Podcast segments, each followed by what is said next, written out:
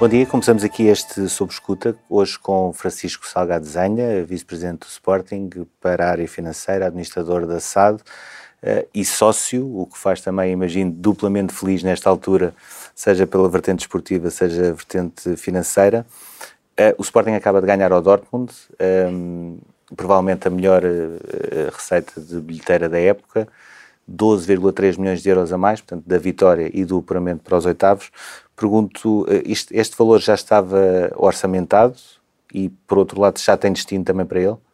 Uh, em primeiro lugar, obrigado. Sim, de facto, foi de facto um, uma, grande, uma grande vitória. Uh, estamos muito satisfeitos uh, e a resposta é não. tínhamos naturalmente orçamentado a passagem, naturalmente não que não confiássemos, mas também é importante dizer uma coisa: normalmente a área financeira é um bocadinho mais conservadora do que a área desportiva, assim tem que ser. Uh, não deixa naturalmente de confiar e sempre tivemos essa confiança que poderíamos passar, uh, que acabou por se confirmar uh, e sendo naturalmente excelente para aquilo que são os nossos objetivos desportivos, mas também financeiros. Portanto, naqueles últimos minutos antes, se calhar, até do Dortmund marcar aquele 3-1, não lhe passou pela cabeça para onde é que já estava a ir este dinheiro? Nós aplicamos sempre o dinheiro muito bem, uh, tendo sempre, mas isso, mas aquilo que posso dizer é que nós não desviamos, não é por termos uh, uh, uma receita extraordinária que vamos desviar daquilo que é a nossa estratégia base.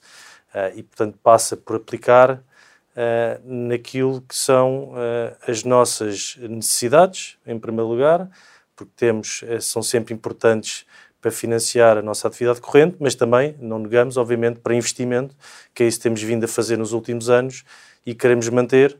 Um, ehm, não lhe vou dizer já, até porque isso naturalmente ainda passa aqui por uma, uma avaliação do Conselho de Administração, mas naturalmente que é um valor que é bem-vindo e que será muito bem aplicado. E não vai destinar uh, nada linha... à conta reserva para, para a compra da SMOC? Não é uh, obrigado nós, a destinar parte para as contas reserva? Uh, não, aquilo que, aquilo que nós temos na situação com os bancos, e é isso que, nós, que para nós é importante, é há uma situação, e aliás está referido no prospecto até do obrigacionista, de negociação com os bancos, em que os bancos têm uh, a possibilidade uh, ou de vender a posição deles ou de uh, renegociar. Já lá vamos mais em concreto às MOC, mas eu pergunto-lhe é se parte do encaixe de dinheiro da Champions não tem que ir obrigatoriamente para a conta reserva. Não, não. Deste, neste, desta, desta passagem não tem obrigatoriamente que ir para a conta reserva. O, mas em termos, e, e somando já estes valores todos de Liga dos Campeões, uh, olhando para um orçamento à volta de 60 milhões, hum. 75% uh, do orçamento já está coberto só com receitas uh, de Liga dos Campeões, mais coisa menos coisa. Pergunto se, se era, e depois ainda virá uma marca de pool e eventualmente até uma passagem aos, aos quartos de final. Pergunto-lhe se, se este era o ano que o Sporting precisava para começar a estabilizar as contas financeiramente e a partir daí começar, por um lado, a apresentar sempre resultados positivos e, por outro, ter alguma almofada para também fazer alguns investimentos ou uh, pagar algumas coisas que vão ficando para trás? Na verdade, o ano para isso até era uh, 2021. Uh, nós da 920 tivemos um ano excelente do ponto de vista de resultados. Aliás, até um bocadinho contracorrente, porque muitos clubes uh, europeus sofreram já com o princípio do Covid, o Sporting também sofreu e ainda assim teve lucro no exercício 19-20. O que não foi possível, de facto, foi no ano 2020-21, com a pandemia, termos já eh, dar, dado continuidade a esse, a, esse, a esse, caminho. E, portanto, na verdade, o que aconteceu foi, houve, de facto, um adiamento dessa sequência positiva que começou em 19-20. E agora estamos a, a voltar eh, a, esse, a esse caminho, a esse processo, eh, com os resultados positivos. E aí, o que é que foi feito? Foi feito eh, num primeiro, numa primeira instância, uma redução de custos, uh, um ajustamento da estrutura de custos uh, da, do, do, Grupo Sporting. Que, que é a volta de 60 milhões o orçamento para este ano. Não, quer dizer, o orçamento, o, a massa salarial é à volta de, de, de 60 milhões de euros. Uh, mas o Sporting também, até o próprio clube, também reduziu a massa salarial na mesma proporção, à volta entre os 20% e os 25%, também nos últimos dois anos. Uh, aliás, desde que nós entramos, desde setembro de 2018, temos feito esse, esse percurso. Uh, isso não significa que, que, vamos manter a cadência de redução de custos, pelo contrário. Significa que tínhamos que fazer uma primeira instância esse, essa redução, tínhamos que fazer esse ajustamento, considerávamos que só assim podíamos trazer o necessário equilíbrio às finanças do Sporting, mas neste momento estamos sobretudo focados com as receitas. Uh, e é isso que tem vindo a acontecer do lado, uh, já na parte desportiva, que nos tem ajudado agora com esta passagem da Liga dos Campeões, mas também estamos focados uh, também nas outras áreas de negócio, com aquilo que tem vindo a ser feito já do ponto de vista de marketing que é visível e que se tem refletido também, obviamente, com os resultados esportivos positivos, já nas outras áreas de negócio, como o merchandising, tivemos um aumento de 20% neste primeiro trimestre, em termos homólogos, comparado com um ano normal de, de 2019, não estou a comparar com, com, com, o ano passado. Portanto, já não estão a sentir nenhum efeito da pandemia na, nesta época? Estamos a sentir efeito da pandemia, mas mesmo assim, em algumas linhas de negócio, estamos a conseguir exceder o exemplo de merchandising, que eu estava a dizer, que aumentámos 20% quando comparado com o primeiro trimestre de 2019-2020, que ainda não tinha, uh, que não havia pandemia ainda, uh, aumentámos 20%. O que é que isto quer dizer? Quer dizer que, uh, em termos relativos, este aumento deveria ser ainda maior, porque não nos podemos esquecer que no primeiro trimestre deste ano tivemos, por exemplo, apenas 50% do estádio aberto. Atenção que os 100% do estádio só começaram no segundo trimestre, que ainda não tem reflexo nas contas do primeiro trimestre. O que é que isto quer dizer? Que, eh, e, e, outro, outro ponto importante, grande parte da receita, por exemplo, do merchandising do Sporting, vem do dia de jogo. As pessoas vão ao estádio, consomem no dia de jogo. O que é que isto significa? Que, obviamente, esta, este, este aumento podia ter sido ainda maior. O que é que isto significa? Que ainda podemos potenciar mais as receitas. Uh, estamos a tomar medidas para isso sabemos uh, que é por aí que podemos uh, crescer um, ehm, e, uh, e, algumas das medidas que ainda vamos anunciar vão ajudar a melhorar a performance dessas receitas. Ainda vamos anunciar, havemos de anunciar. Mas do lado dos custos? não, do lado das receitas, sobretudo, aquilo que procuramos fazer é melhorar cada vez mais a experiência do sócio do adepto e melhorar cada vez mais uh, e, e, otimizar cada vez mais o lado das receitas daquilo que nós chamamos de negócio, que não está diretamente ligado com o futebol. É? O que é que é o futebol? É uh, as vendas de jogadores uh, e aquilo que se passa dentro de campo. e, portanto, aqui, voltando um bocadinho atrás, aquilo que eu dividia era, nós temos duas áreas essenciais de negócio. Temos uma área de negócio que é ligada ao futebol, que passa uh, pela venda de jogadores, e que é um modelo que está, enfim, uh, implementado em Portugal e num país como, como Portugal, e depois temos, uh, e eu, já, eu também já, já, já explico o porquê, e depois temos o outro lado, que é, o, se quisermos, o negócio extra-futebol, está naturalmente indiretamente associado à performance desportiva uh, e ao futebol, mas que são as outras linhas de negócio, comercial, merchandising, uh, a própria bilhética, de certa maneira. Mas, mas não acha, por exemplo, que o Sporting um, ehm, sempre teve um gap uh, demasiado grande em relação ao Benfica e ao Futebol do Porto a nível de receitas? porque eles conseguem gerar volumes de receitas superiores a 200 milhões e o Sporting nunca, sempre teve dificuldades, sobretudo na parte da receita, a não ser os encaixes pela venda de, de ativos. Eu acho que eh, se olharmos para as contas, eh, e eu não quero estar aqui demasiado a comparar com, com A e B, mas se olharmos para as contas dos três grandes, eh, a maior diferença, ou a maior diferença nos, nos anos, nos últimos anos e nos anos em que uns, uns, uns clubes estavam na Champions League e o Sporting não, passa exatamente por isso, competições europeias o caso do Futebol do Porto é paradigmático, portanto, aquilo que, que, a grande diferença passava por aí. Mas eh, eu também acho que o modelo de negócio dos clubes, eh, dos clubes portugueses e, na minha opinião, do Sporting, não pode estar assente na participação na Liga dos Campeões. Nós temos de ter capacidade para flexibilizar em função de estarmos ou não estarmos.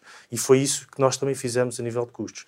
Nós hoje, em termos, a nível de custos, estamos preparados para estar em ambas as competições, querendo estar sempre na, na, na, Liga dos Campeões.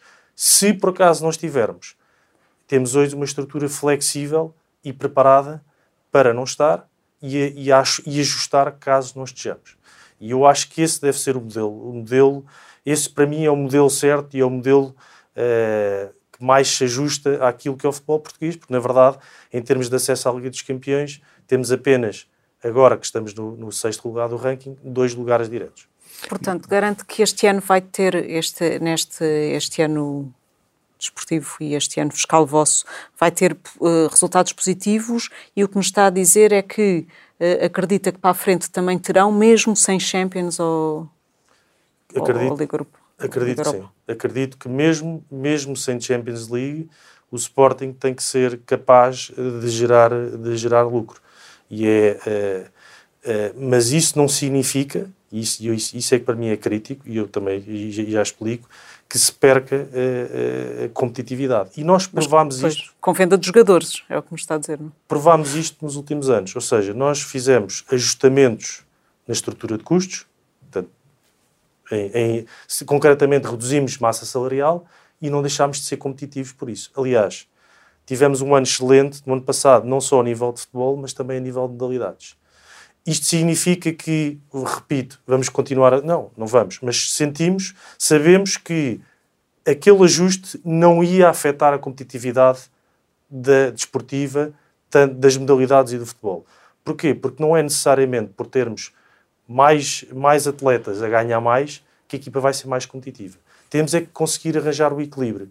O equilíbrio que é crítico para a nossa equipa, mas também para a competitividade no mercado na, nas competições portuguesas e também a nível internacional. E acho que este ano, de novo, agora neste caso a nível europeu, está-se a provar que conseguimos ser competitivos com o orçamento que, que temos. E conseguiu também uh, recuperar a questão da, da formação e aproveitar a, eh, a, formação também na equipe principal.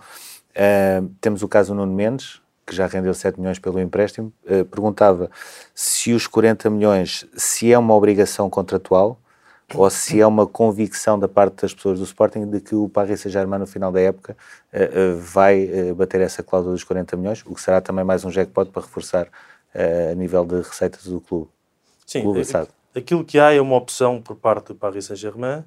Tem não é obrigatório o Paris Saint-Germain... Tem a opção pagar. de exercer ou não essa, essa cláusula. agora, o, o, em primeiro lugar, o, o, negócio do Mendes é um negócio uh, sempre interessante para nós, uh, porque uh, alugar, alugar emprestar um jogador por, por, por 7 milhões de anos não é necessariamente um, um mau negócio com, com o Sporting. Mas eu acho que aquilo. Queria voltar um bocadinho atrás aqui à, à questão que o, que o Bruno levantou do modelo de negócio e da venda de jogadores. Há uma coisa que é preciso perceber se olharmos para o ranking dos clubes, eh, se olharmos para o ranking das ligas a nível uh, europeu, portanto, ranking UEFA, nos últimos cinco anos houve uh, oito competições, oito ligas que ocuparam os sete primeiros lugares. Os top cinco, portanto, temos Inglaterra, Espanha, Alemanha, Itália e França. e depois tivemos, há cinco anos estava a Rússia em sexto, Portugal em sétimo e a Holanda que estava mais abaixo há 5 anos, agora ocupa o sétimo lugar e está próximo de Portugal. Portanto, destes oito países, os outros sete que não Portugal ocupam os sete primeiros lugares do ranking europeu em termos económicos, PIB nominal. E Portugal ocupa o vigésimo. Um, e isto segundo os dados da OCDE. Portanto, o que é que isto significa? Que porque é que Portugal se intromete entre os países mais ricos? E aqui vem aquilo que nós acreditamos que é um modelo certo para Portugal. Porquê? Porque Portugal tem, de facto, culturalmente, uma capacidade de desenvolver jogadores que outros países não têm. Tem uma capacidade, tem eh, uma formação que tem vindo a desenvolver ao longo dos últimos anos, que muitos outros países ainda não conseguiram atingir e desenvolver. E tem também, eh, obviamente, eh, é um país que, enfim, tem, eh, consegue, eh, permite uma adaptação mais fácil a muitos jogadores, sobretudo também que vêm de mercados, eh, nomeadamente do, do, do, da América do Sul, e que lhes permite depois fazer a ponte, inclusivamente para, para clubes mais ricos e contratos mais generosos. E, portanto, e, e Portugal posiciona-se como um país plataforma e um mercado plataforma. E nós temos consciência disso e temos, que, e temos que perceber também que aquilo que nos permite ser competitivos a nível europeu é exatamente sermos esse tipo de mercado. Temos outra forma de também mantermos lá em cima, que é, obviamente, e é isso que estamos a tentar, uh, inclusivamente com a centralização dos direitos televisivos, é tornar o produto português, portanto, a Liga Portuguesa, mais forte, cada vez mais interessante e gerar uh, esse próprio interesse aqui dentro.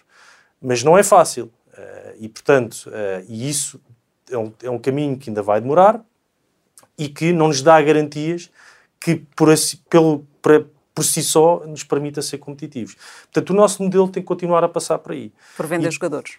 Vender jogadores, não há dúvida nenhuma, mas, preferência, preferência mas temos uma coisa como? Preferência formação, imagino. Mas temos uma coisa que estamos a fazer cada vez mais, que, e o Sporting, isso eh, que está a conseguir cada vez mais, é mitigar a dependência de venda de jogadores. Como?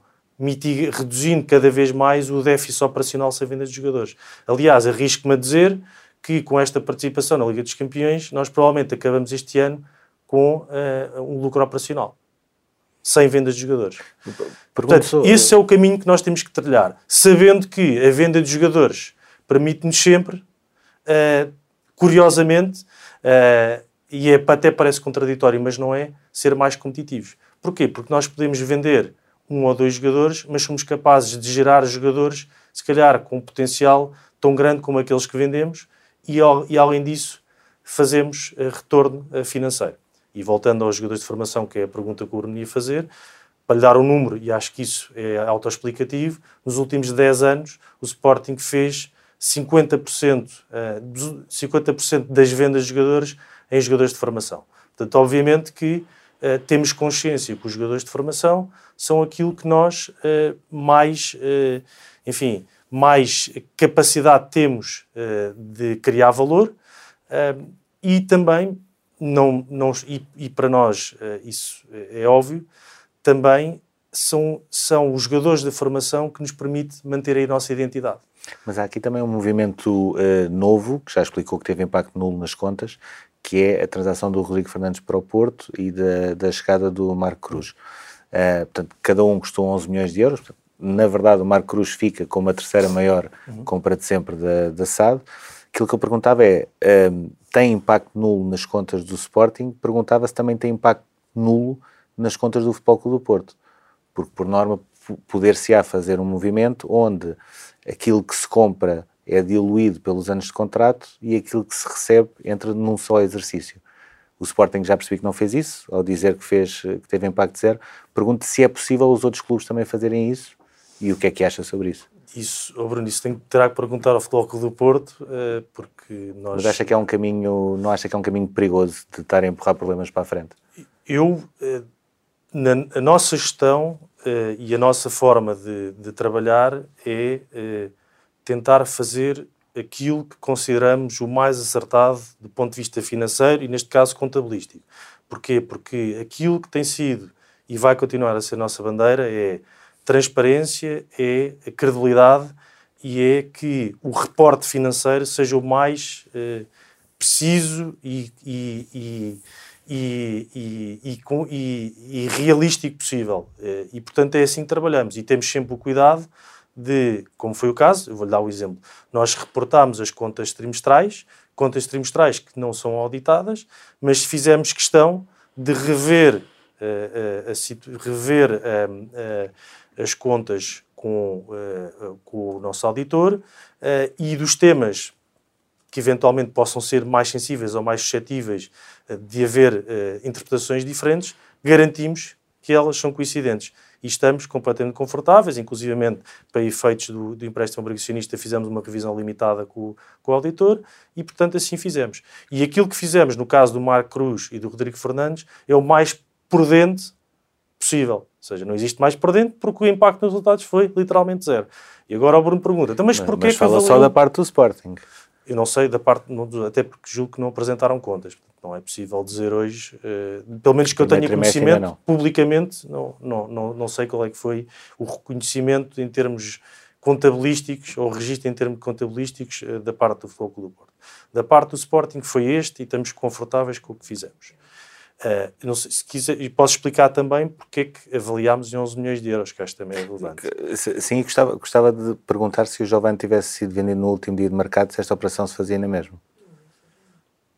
Uma coisa não, não tem a ver com a outra. Uh, eu diria que convictamente que se faria na mesma. Esta, esta decisão acabou por ser uma decisão uh, essencialmente esportiva. Ou seja, o, o, o, houve uma decisão técnica desportiva que, de facto... Mas o, o negócio foi apresentado ou foi o Sporting é que foi à procura do negócio? Não, a mim foi-me apresentado pela estrutura de futebol e, portanto, uh, e, e, como é habitual uh, em termos de procedimentos internos, acabámos, acabámos por validar essa, essa, essa operação uh, que fazia sentido com o suporte na informação que tínhamos e no parecer que tínhamos da estrutura de futebol. e, portanto, confiámos, como confiamos, e que acreditamos hoje ainda, portanto, ainda hoje acreditamos isso, que fizemos, que, o ativo que recebemos, o jogador que recebemos, terá, é mais interessante para nós do que aquele que cedemos. Pronto, e isso é que foi, isso é que foi crítico nesta decisão.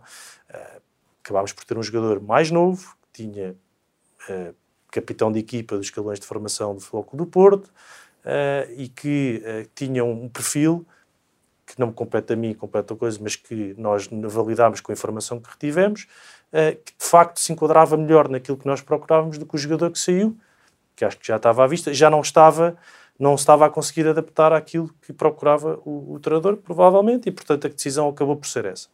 Uh, e, e, isso, isso fez com que tomássemos esta decisão e fez com que, independentemente de não reconhecermos, não levarmos a resultados, tivéssemos que fazer uma avaliação ao jogador.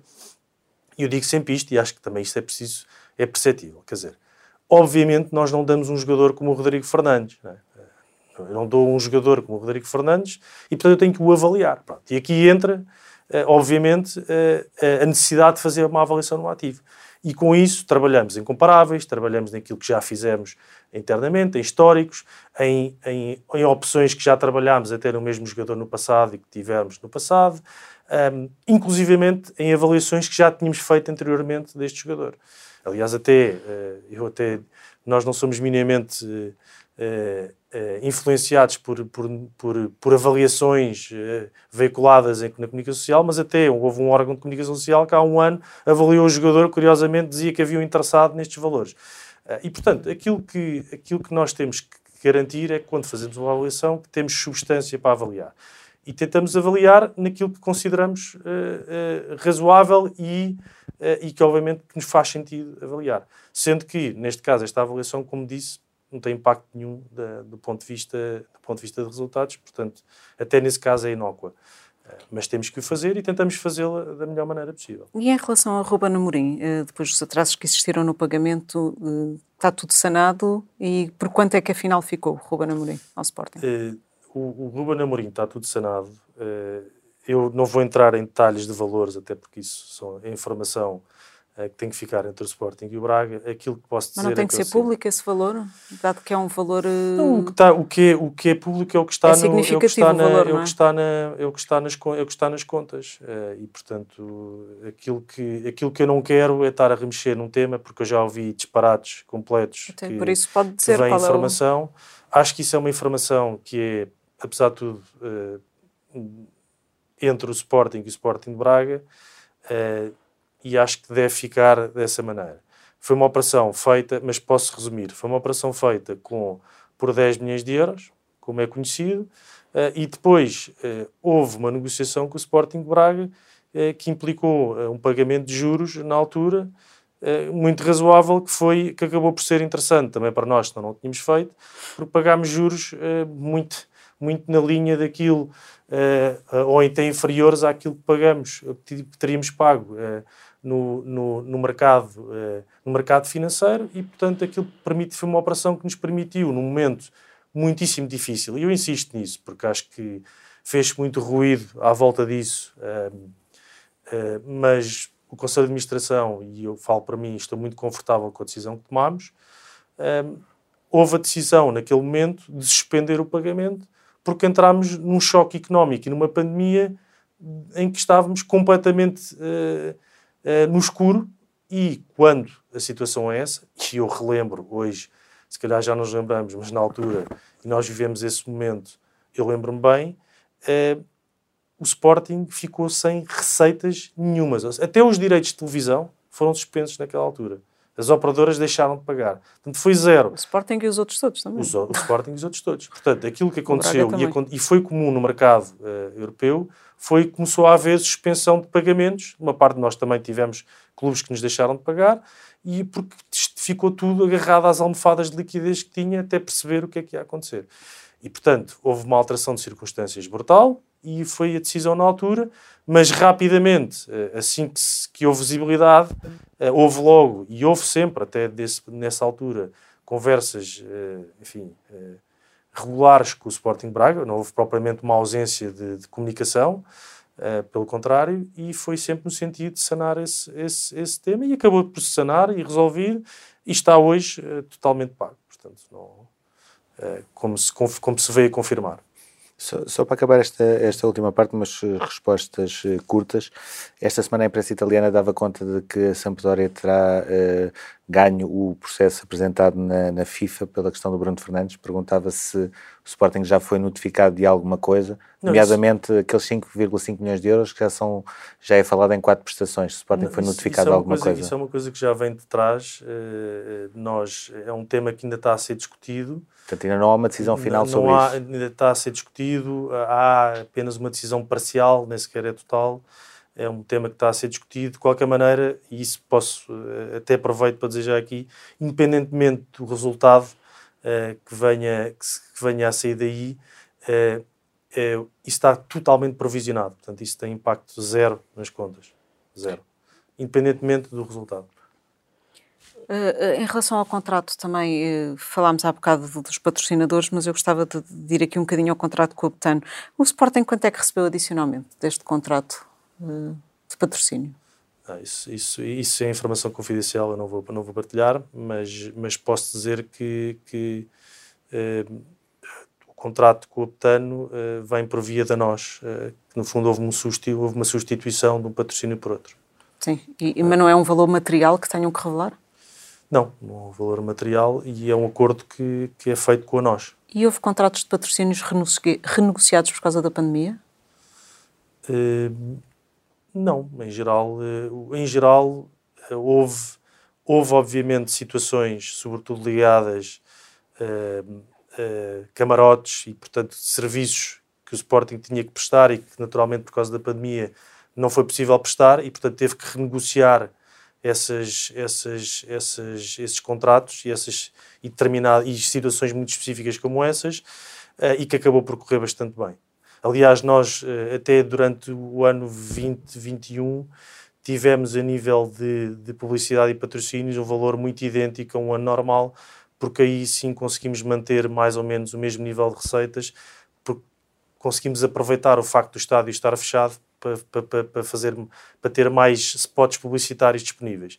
Portanto, até foi das linhas que conseguimos manter mais constante durante, durante o ano de pandemia as dificuldades que tivemos foi naturalmente nos camarotes, em que muitos dos nossos sponsors também têm direito e, portanto, aí houve necessidade de renegociar, mas foi essencialmente isso.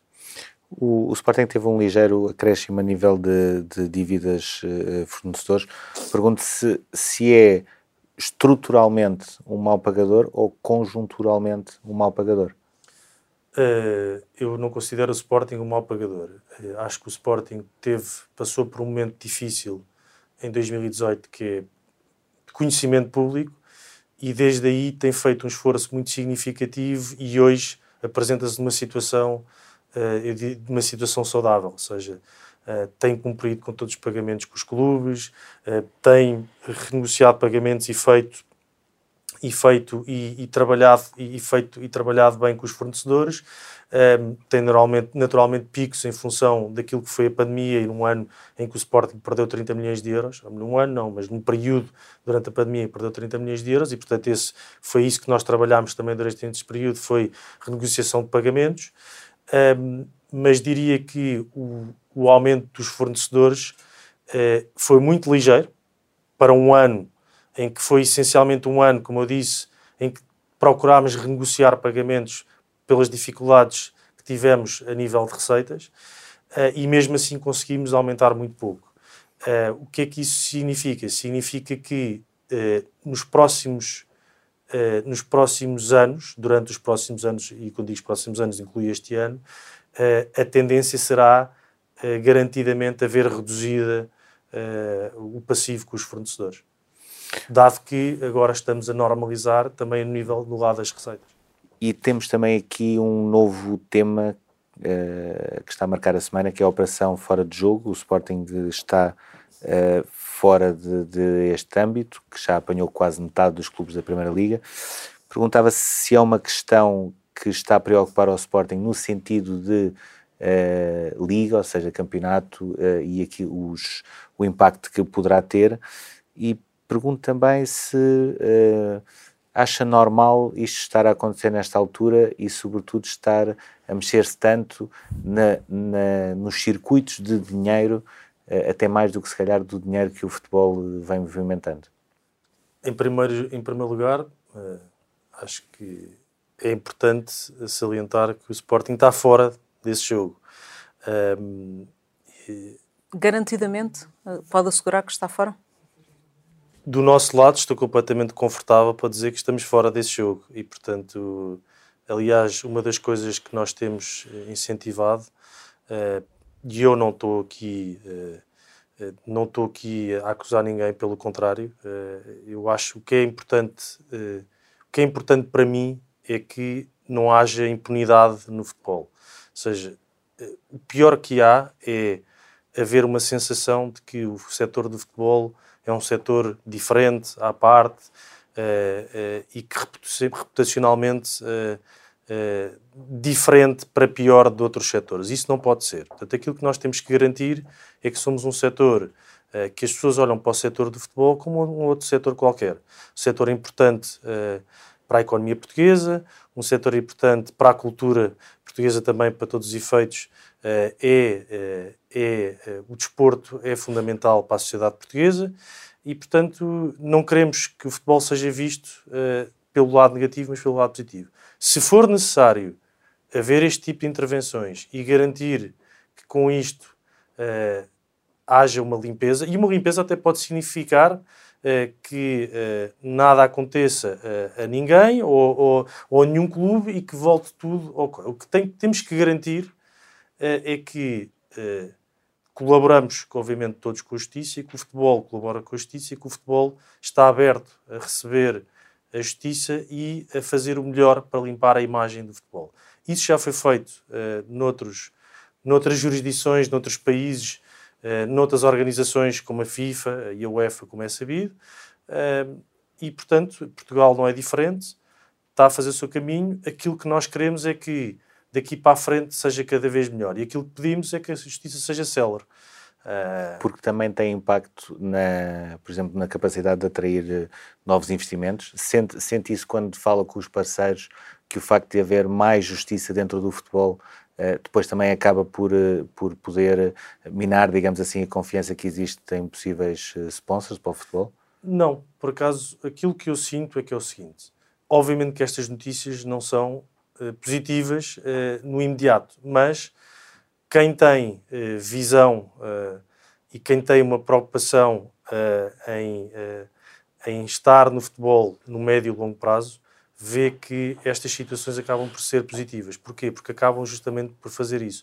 Acabam por garantir que não há impunidade no setor, e neste caso no mercado português, e que depois do que, do que, do que depois deste tipo de operações que uh, há maior uh, transparência e há maior uh, credibilidade no próprio futebol português. Portanto, é isso que tem que se procurar. Por isso é que eu digo, o que eu acho que é verdadeiramente importante aqui é que a justiça seja célere, que faça as intervenções que tem que fazer, mas que seja célere, que é para depois darmos o passo seguinte e entrarmos já num período de estabilidade de estabilidade do setor, que isso é fundamental para nós e é fundamental até, eh, como disse, na credibilidade dos nossos, dos nossos parceiros, nomeadamente internacionais, relativamente ao nosso mercado. Desde 2018, uh, uh, apenas só foram, as autoridades foram uma vez fazer buscas de Alvalade, que foi relacionado com o caso da Oldimo. Pergunto se o Sporting chegou a ser ouvido de alguma forma nessa investigação e se se constituiu assistente nesse processo. Não, o Sporting não foi ouvido e, e, que eu saiba que eu tenha conhecimento, não houve mais evolução desde daí. De qualquer maneira, o Sporting não é arguído, nem tem nada a ver com esse processo. O que aconteceu, daquilo que sabemos, é tudo o que se passa à volta do Grupo Espírito Santo, que teve envolvimento com uma série de empresas em todos os setores de atividade e, portanto, o Sporting também colaborou com a Justiça na informação que foi pedida pela, pelas autoridades e, e nada mais do que isso. e, portanto, estamos confortáveis que que colaborámos em tudo e que prestámos toda a informação uh, e até agora não tivemos mais, uh, mais nenhuma. Mas é um acionista interventivo ou não? Quem? A Holding? Uh, não, não é um acionista interventivo. o, o Sporting Clube Portugal tem a maioria do capital da SAD e, portanto, acaba por tomar acaba por tomar todas as decisões. aliás, como é sabido, a Comissão Executiva é composta essencialmente, não, essencialmente, totalmente por membros do Conselho Diretivo do clube e, portanto, eu diria que a resposta direta é não. Uh, vamos então ao tema que há bocado já aforámos um bocadinho, que é as VMOC, os veículos mobiliários obrigatoriamente convertíveis. Uh, gostava de lhe perguntar como é que estão as negociações em concreto com os bancos uh, em relação às VMOC. Não, as, as, as, negociações continuam a decorrer, portanto não há, não há ainda nenhuma conclusão. Um, aquilo, que, aquilo que para nós é fundamental é que assim, o Sporting, uh, o Grupo Sporting tem a possibilidade de recomprar os VMOCs até dezembro de 2026.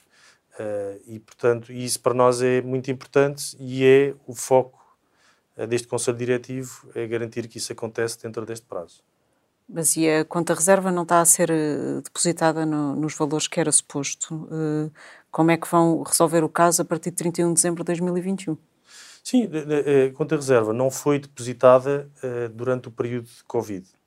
Portanto, uh... E por isso tiveram, o, o, o, digamos, uma moratória sim, até 31 sim. de dezembro de 21. Sim, Mas vão, estão a negociar uma nova moratória? com os bancos? Não, momento, estão a negociar momento, a compra das Neste momento eu não, eu não, posso entrar em detalhes daquilo que está a ser negociado, até porque ainda não está, não, não, não está minimamente concluído. Uh, uh, e, portanto, é que, obviamente, com uma moratória acabada de 31 de dezembro, tem que se tomar uma decisão em conjunto com os bancos de, que, de, do que se vai fazer no, momento, no momento subsequente.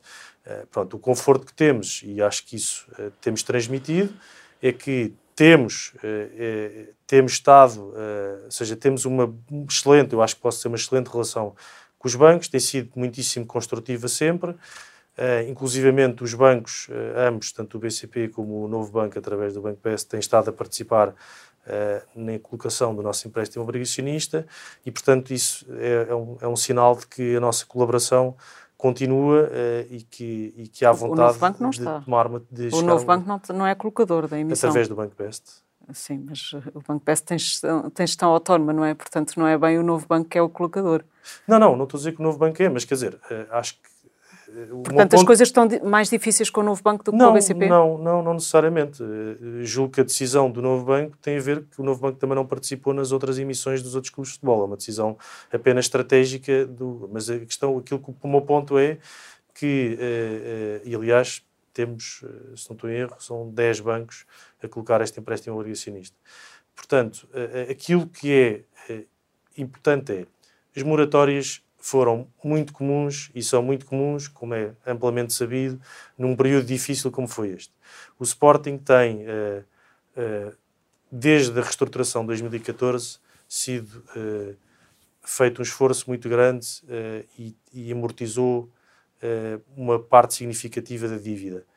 e, portanto, aquilo que eu posso dizer, e acho que estou confortável para dizer, é que aquela reestruturação de 2014 eh, foi bem sucedida. Portanto, obviamente que ainda tem, uh, e sobretudo é um acordo que já está bastante desatualizado, e por isso é que até cria estas moratórias, porque, porque de facto é um acordo que está assente em mecanismos que já não, não, não, fazem, não fazem especial sentido, o, o, tal excesso de venda de passes, um momento que era um momento em que o, o, futebol e, sobretudo, o, o, volume de transferências do futebol tinha valores completamente diferentes daqueles que tem hoje, porque houve uma inflação brutal no, no mundo do futebol, sobretudo em 2017 com a venda do Neymar, em que houve um crescimento eh, do volume de transferências a nível mundial de 40%, 40% sensivelmente, e, portanto, eh, é óbvio que esse, esse acordo, em alguns mecanismos, está desatualizado. Nós temos vindo a atualizar, já fizemos uma atualização em 2019,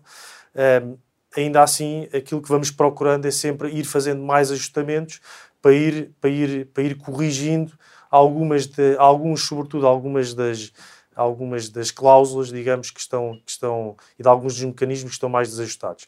Mas em termos genéricos, uh, foi um acordo que uh, teve, teve bastante sucesso dentro daquilo que, que, que, que, foi possível naquele momento.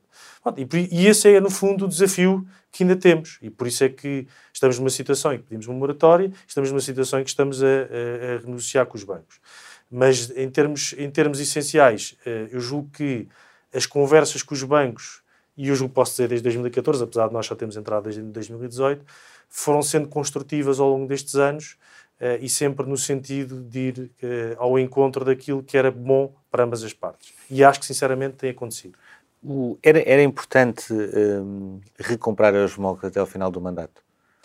Nós, nós não estamos... Em termos de, de, de, projeto de mandato, digamos assim, ou seja, em março, abril vai haver eleições, uh, era uma bandeira importante ou acham que não é um assunto necessariamente uh, vital? Nós, nós, não nos movemos por, eh, por razões políticas, seja, nós movemos para tentar fazer o melhor para o Sporting.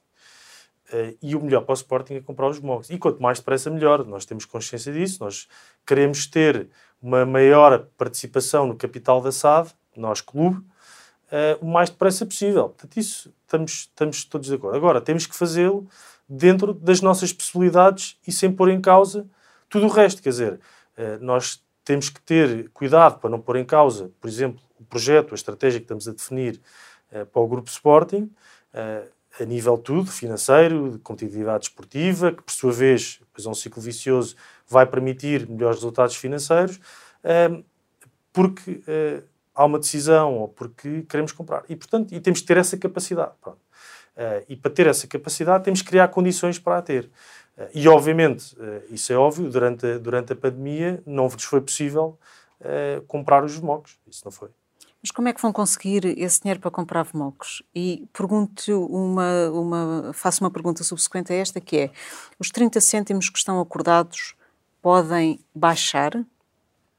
Tudo pode baixar uh, ponto de, na, se, for, se for negociado, isso não há dúvida Mas nenhuma. é esse uh, o ponto de negociação com o Sporting, é tentar abaixar os 30 não, cêntimos? Eu, eu, não vou, eu, eu, vou insistir, não posso, nem vou entrar em detalhes de negociações, uh, até porque não, não, não estamos, não, não é o momento para isso.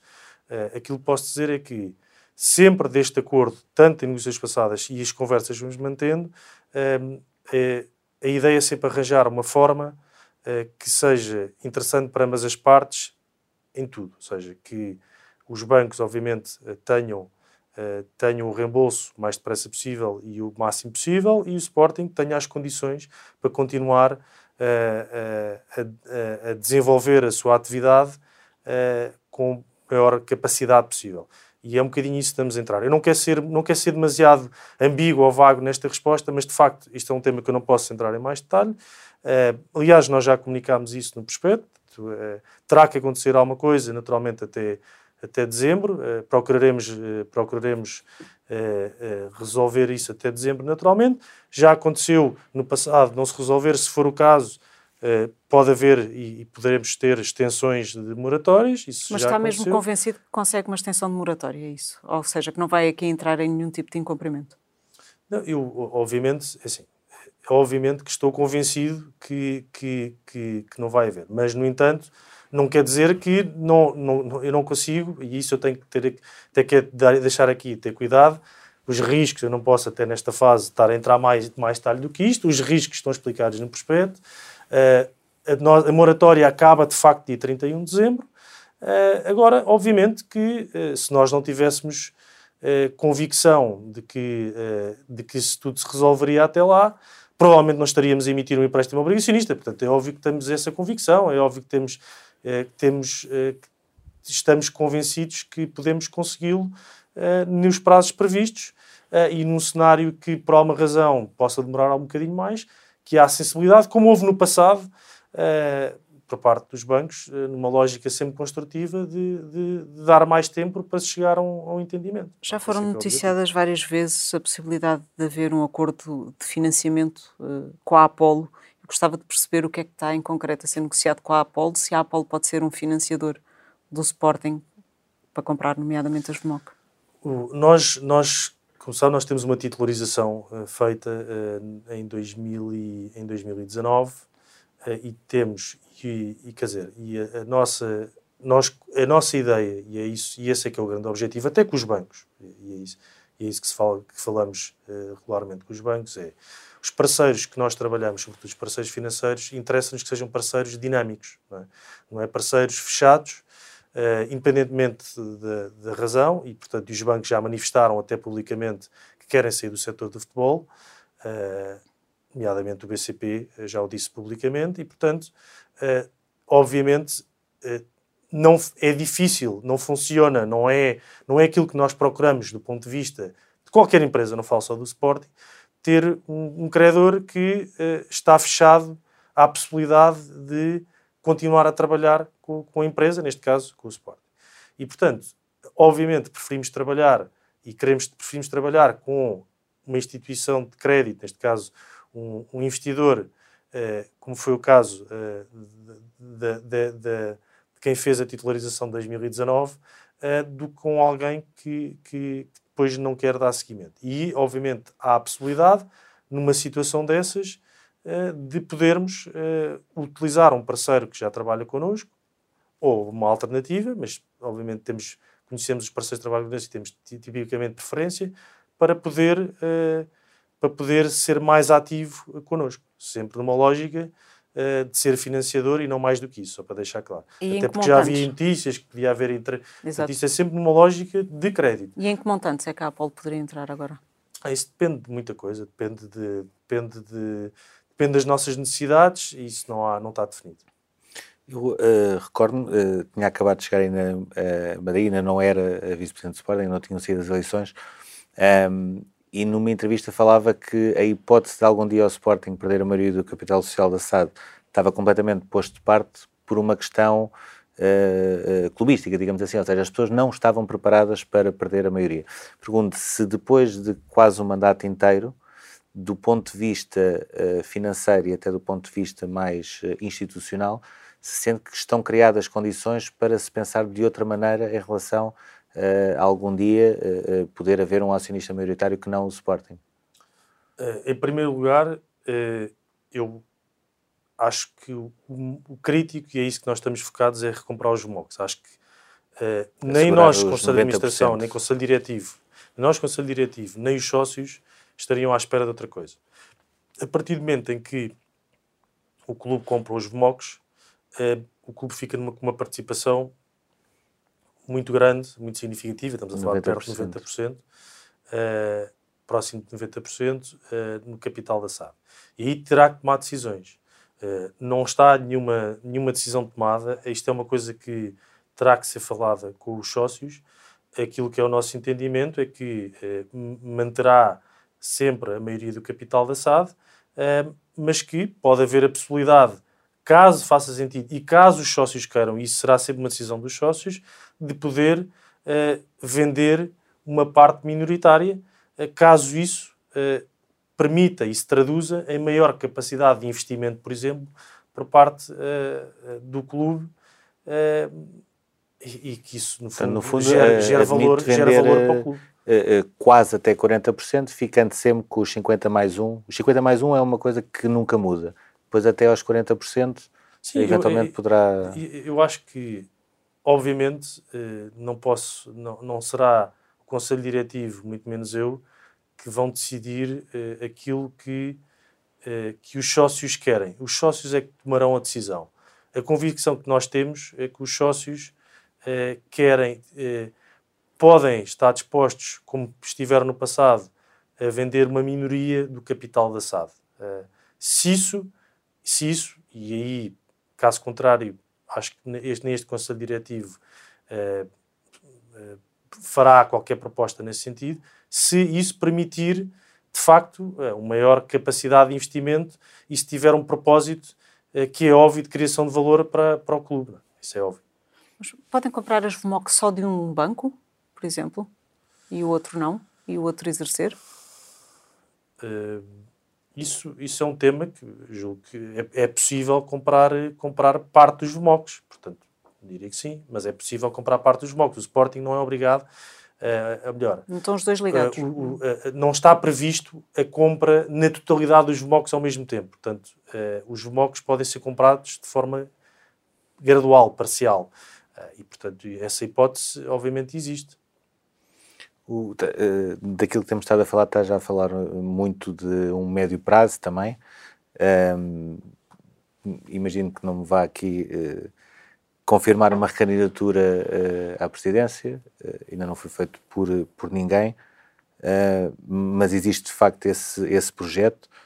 Olhando agora para o curto prazo, esta emissão obrigacionista, como é que está a correr e se pensa que poderá chegar aos 50 milhões que foi aprovado na Assembleia Geral da SAD? Em primeiro lugar, só dar aqui uma nota, os, os, a convicção obviamente é que que vai correr bem. Portanto, se, não, se não tivesse essa Estava convicção. dar a nota sobre a candidatura. Eh, se tivesse. Eh, essa, essa vou saltar por razões óbvias. Uh, em relação, à, em relação à, à, ao, ao OPS, uh, à obrigação que estamos, que estamos agora a comercializar, é óbvio que a nossa convicção é que vai correr bem. Acho que a convicção também dos bancos, porque senão não, não emitiriam.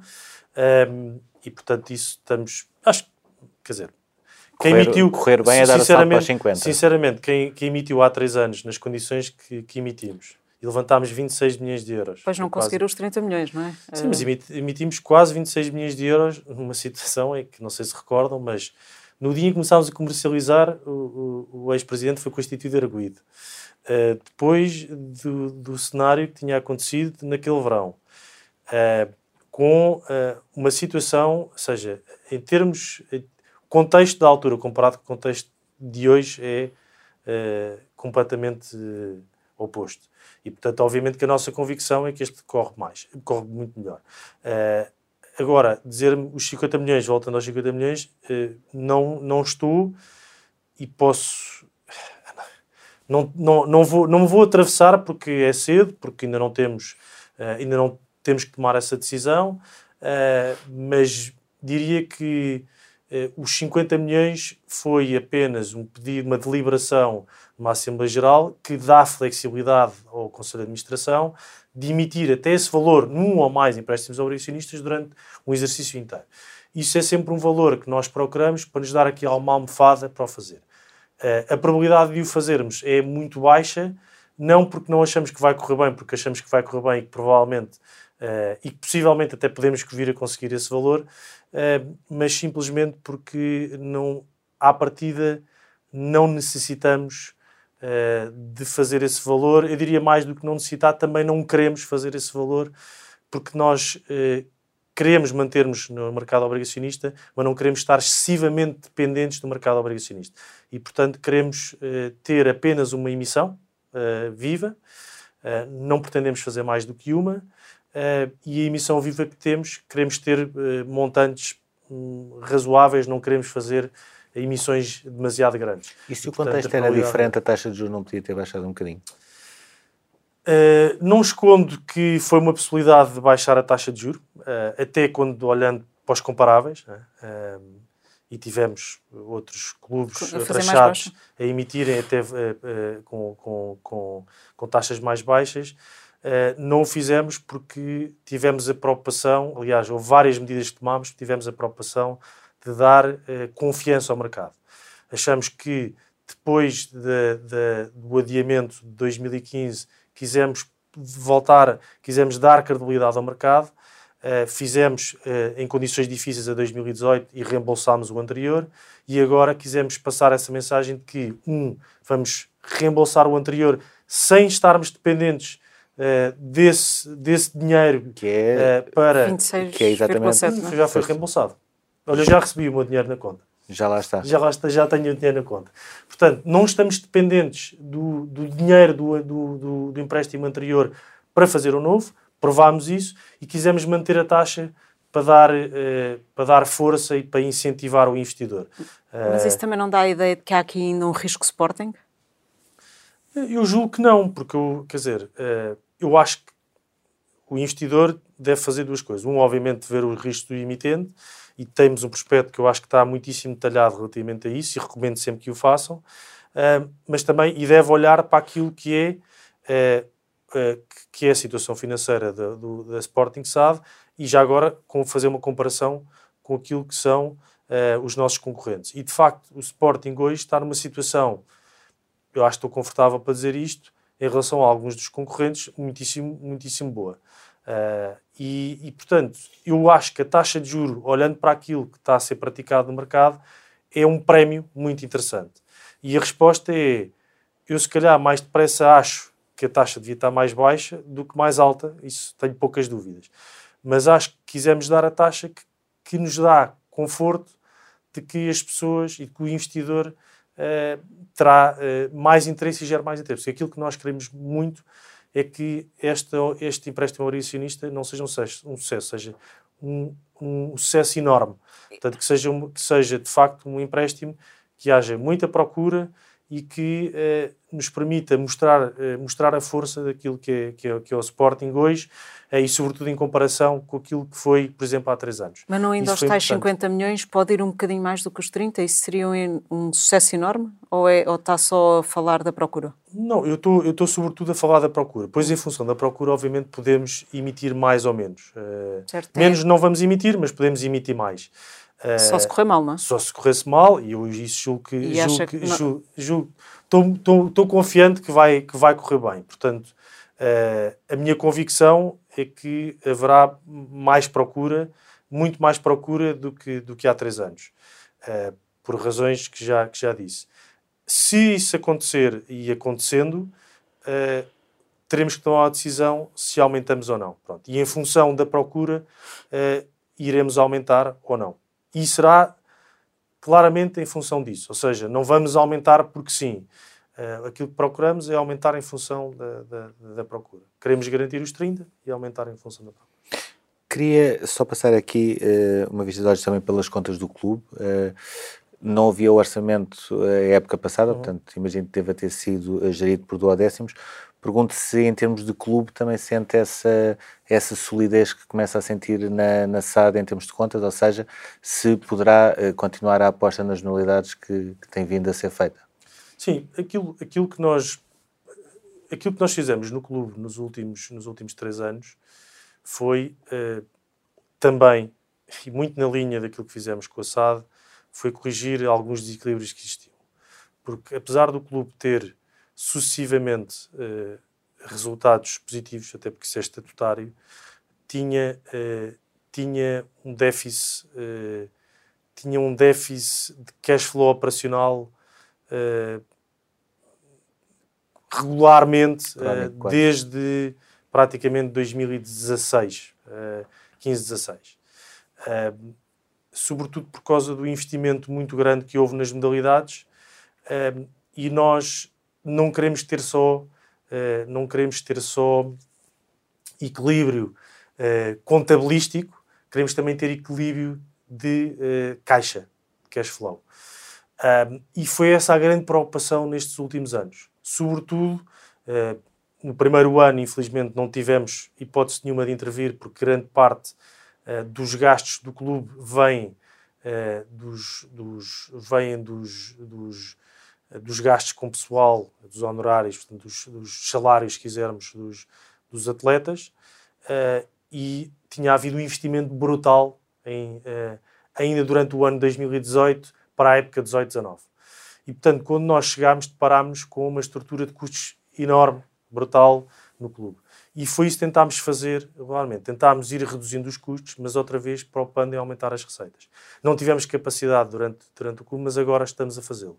Estamos a seguir um modelo, e que foi muito seguido também pelo, pelo, pelo, pelo, João Rocha, uh, que é uh, o nosso foco está muito uh, também nas inscrições das modalidades, que é uma das linhas de receita que mais potencial tem no clube. Natação e ginástica. Nós sabemos que o, as cotas batemos recorde eh, no ano passado em termos de cash, de cash flow, eh, como aliás dissemos no último relatório de contas, cerca de 9 milhões de euros. Estamos hoje com, com, com recorde de sócios, de sócios pagantes, acima dos 86 mil, 86 mil sócios pagantes. Uh, portanto, do ponto de vista de cotas, já estamos a bater recordes, não quer dizer que não conseguimos crescer mais. Do ponto de vista de patrocínios e publicidade, estamos em valores muito interessantes, uh, mas temos noção que o futebol atrai mais uh, patrocinadores do que, do, que, do, que, do que as modalidades. Estamos a trabalhar nesse sentido. Há algum potencial que ainda estamos a desenvolver, mas depois há, sobretudo, as inscrições das modalidades. Um clube da dimensão do Sporting, tem que ambicionar estar, uh, crescer mais do que uh, ter, ter receitas nessa linha superior ao milhão e meio que tem, neste, que tem num ano uh, sem Covid. e é muito aí que estamos a focar. Temos, temos agora. Mas depois temos, também tem infraestruturas para isso?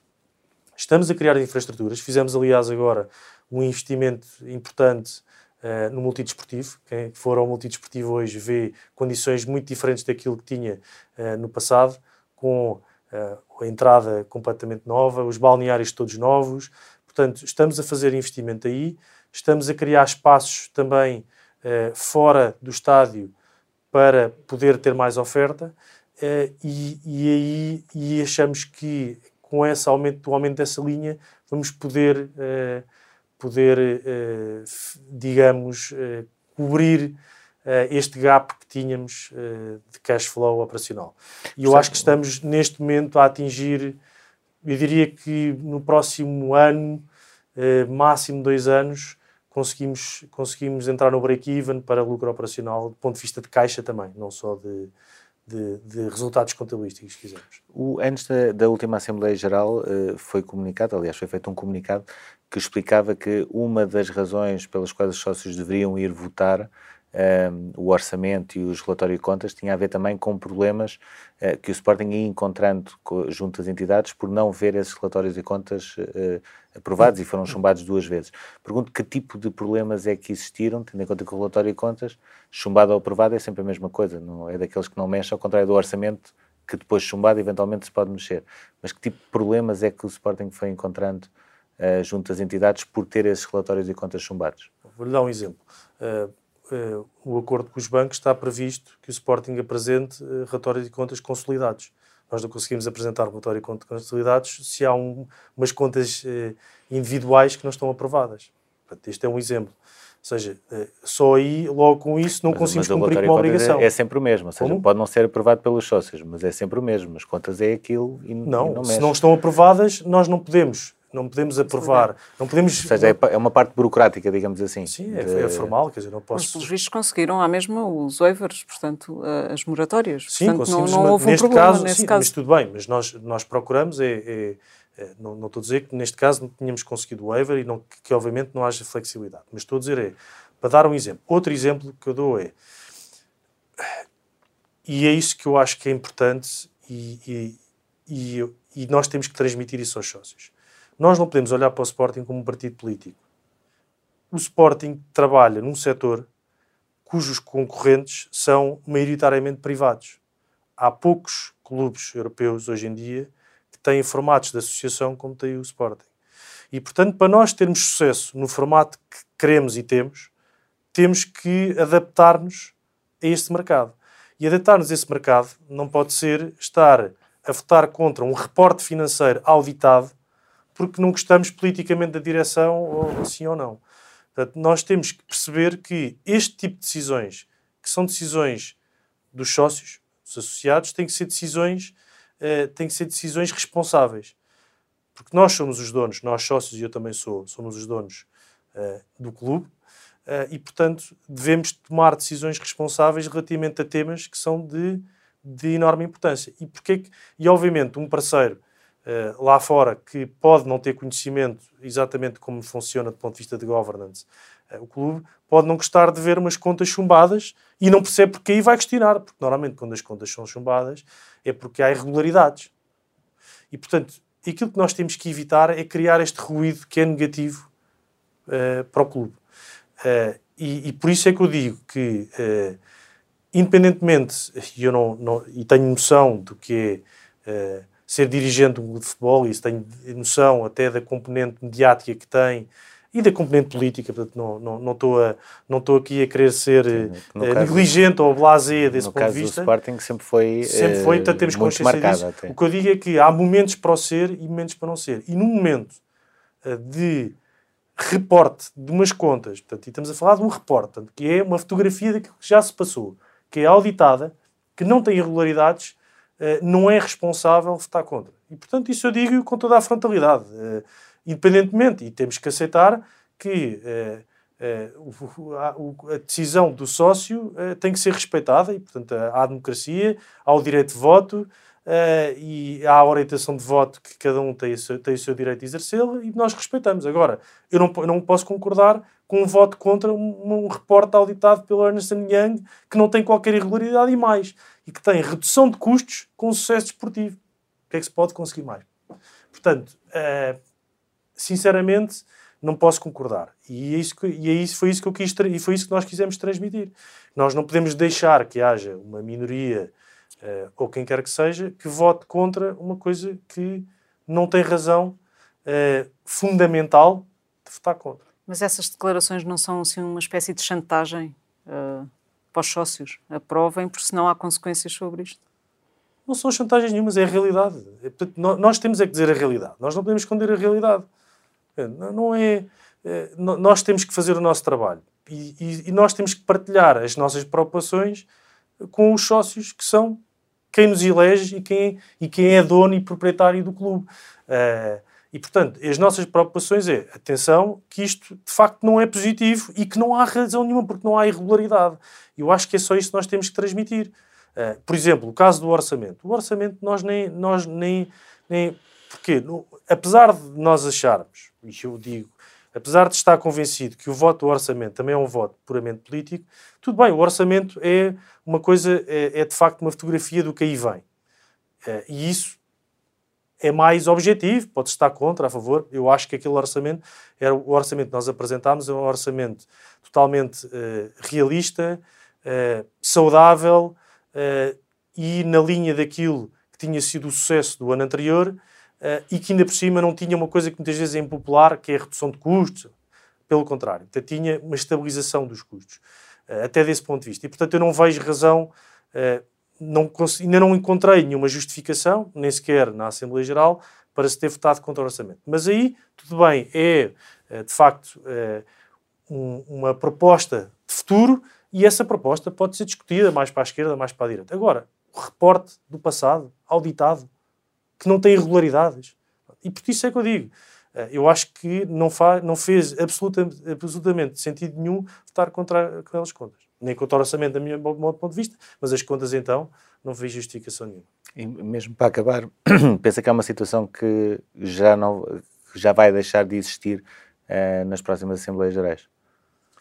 Eu espero, eu espero que sim, eu espero sobretudo, e nós vamos continuar a trabalhar nesse sentido, uh, naquilo que podemos, que haja cada vez mais participação, uh, uma participação cada vez mais, mais construtiva, porque de facto e aí tenho que ser sincero, acho que muitas das Assembleias Gerais do clube uh, e, quem, e quem, quem lá está não são Assembleias Gerais, uh, não, uh, muitas das coisas, a forma como se discute, até muitas vezes a abordagem que há de alguns sócios com o Conselho Diretivo e com os órgãos sociais são, são completamente, diria, absurdas. Acho que é a palavra e, portanto, eu acho que temos que ser cada vez mais construtivos, temos que procurar ser cada vez mais construtivos também na comunicação. Uh, nós também temos que ser, temos que fazer, temos feito esse esforço e vamos fazer sempre o esforço de ser cada vez mais uh, construtivos. Um, passar sempre mais informação. Temos feito esse esforço, eu diria, do ponto de vista financeiro. Uh, eu tenho feito, tenho feito tem, temos feito esse esforço de passar cada vez mais, mais informação, uh, por exemplo, esta parte da caixa, das pessoas terem mais visibilidade, uh, e temos que tornar, tornar estes momentos cada vez mais construtivos e, e, e sermos cada vez mais unidos, e é isso que nós vamos procurar. Sabemos que há ideias diferentes, há momentos diferentes, mas nós queremos trabalhar no sentido de ter cada vez mais união e, e vamos fazer por isso. Muito obrigado, obrigado. Francisco obrigado. Salgado Zanha. Fica por aqui o Sob Escuta. Obrigado.